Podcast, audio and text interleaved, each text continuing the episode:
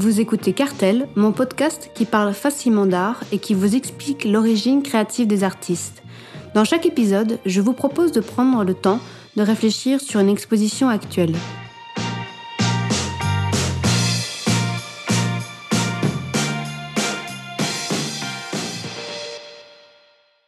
L'artiste que nous allons parler aujourd'hui est JR. La Maison européenne de la photographie à Paris, dit la MEP, a invité et laissé carte blanche à JR pour concevoir sa propre exposition. Cette exposition est intitulée Momentum. Terme issu de la physique mécanique, désigne une impulsion qui déclenche une accélération du mouvement, tout comme celui du processus créatif et évolutif de JR.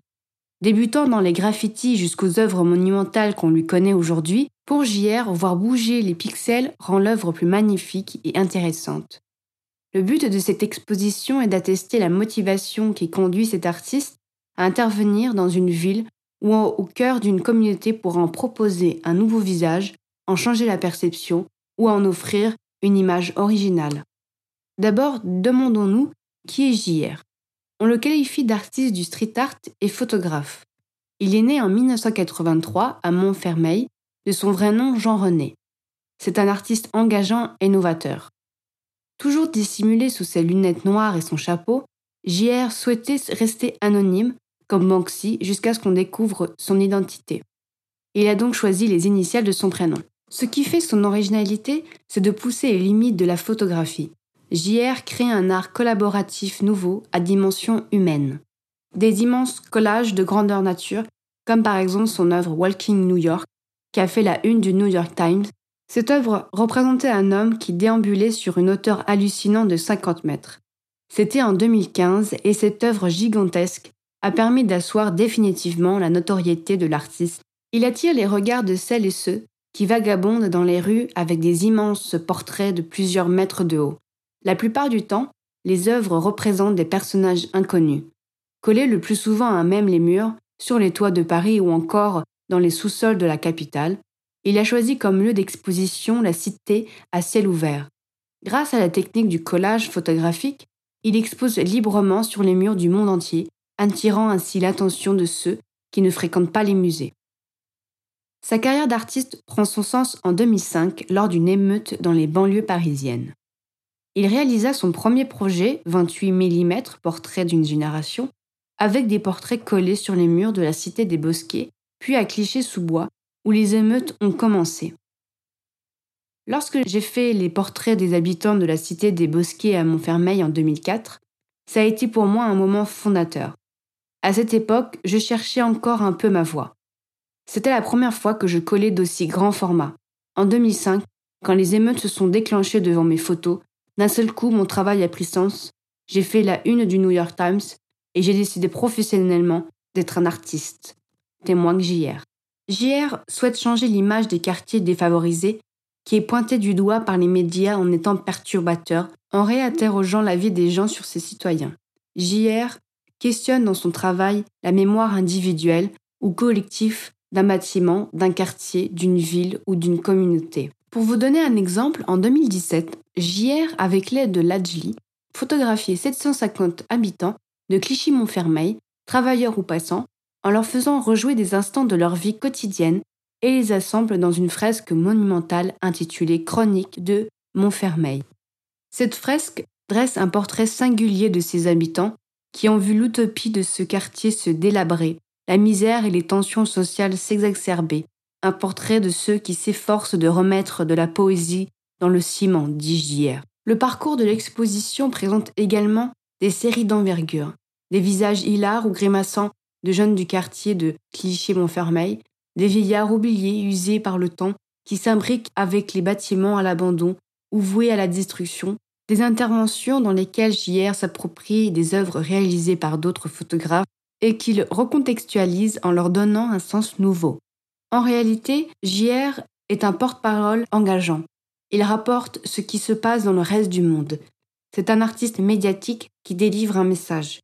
JR sillonne le monde à la recherche de passants et d'habitants pour en faire des portraits anonymes de citoyens du monde, pour ensuite les placarder via des collages géants en noir et blanc. des favelas de Rio de Janeiro aux villes les plus pauvres du Kenya, en passant par Paris, Los Angeles, Shanghai et même Bethléem, des femmes, des hommes, des enfants, des vieillards, des banlieusards, des mères de famille, des religieux, des sportifs, tout le monde est photographié par l'artiste et donne cœur à chacune de ses œuvres. Il a également travaillé avec des danseuses d'opéra en offrant une image plus moderne, souvent associée à la vieille France. Il a battu un record d'affichage en collant le regard d'une femme originaire d'Afrique sur pas moins de 7500 mètres de bande papier. Aujourd'hui, JR explore aussi de nouveaux modes d'exposition d'images pour lesquels les murs ne sont plus les seuls supports. Introduisant le mouvement dans ses œuvres sous la forme d'installations inédites, mécanisées et hypnotiques. L'artiste s'applique une discipline et un cadre de travail précis, transformer des négatifs en collages monumentaux à l'échelle d'une ville ou mettre en lumière l'identité de sujets photographiés rassemblés dans une fresque gigantesque ou encore comme sur des trains. La première œuvre que nous découvrons dans l'exposition est son fameux porte-conteneur couvert de regards de femmes, car le titre de cette œuvre est Women Are Heroes. Ce porte-conteneur a quitté le port du Havre en 2014 pour traverser le monde jusqu'en Malaisie. Women Are Heroes rend hommage aux femmes qui sont indispensables dans la société, mais qui sont victimes de la guerre, de crimes, de viols ou de fanatisme religieux. Des portraits et des regards de femmes ont été collés d'abord sur un train au Kenya, ensuite dans une favelas au Brésil et sur une maison détruite au Cambodge. JR a su convaincre ces femmes à faire voyager leur histoire. Il a utilisé des supports qui ont une grande visibilité, des ponts à Paris à des trains jusqu'au gratte-ciel de New York. Cette œuvre Women Are Heroes regroupe tous ces supports et se termine avec ce navire quittant le port, une image géante devenant microscopique à l'horizon, avec l'idée que ces femmes qui restent dans leur village et font face à des difficultés dans des régions dévastées par la guerre et la pauvreté puissent s'évader dans l'immensité de l'océan. Pour cette exposition, une maquette de ce porte-conteneur permet d'imaginer l'organisation que ça pu être avec les grues pour empiler soigneusement ces centaines de conteneurs. Cette exposition, également nommée la mécanique de l'épreuve, signifie que ces œuvres demandaient beaucoup d'ingénierie. En effet, pour cette maquette, des scans sont installés sur les grues pour lire les codes barres sur les conteneurs afin de les bien les placer. À l'étage, les photos que nous voyons sont des souvenirs des performances réalisées en in situ. Une maison est aussi installée dans laquelle les murs sont recouverts des tuiles en cuivre de Paris et un train passe. Ce train électrique et son immense porte-conteneurs au rez-de-chaussée évoquent le voyage chez JR. Le train dans la maison représente les allers et retours de JR entre Paris et sa banlieue. Dans une autre œuvre, des trains électriques circulent sur des lignes pour y créer, en bref instant, des visages. JR explore les territoires tout en restant fidèle à son approche qui consiste à poser des questions au travers d'installations artistiques. L'exposition dévoile sa dernière œuvre réalisée en 2018, The Gun Chronicles, A Story of America, une fresque vidéo augmentée avec une application spécialement conçue pour l'occasion dans laquelle il s'interroge sur le contrôle des armes à feu aux États-Unis. C'est une fresque interactive. Depuis 2017, JR crée d'immenses fresques participatives. Des centaines de personnes sont photographiées et filmées, seules ou en groupe, puis réunies dans une composition narrative et ultra réaliste.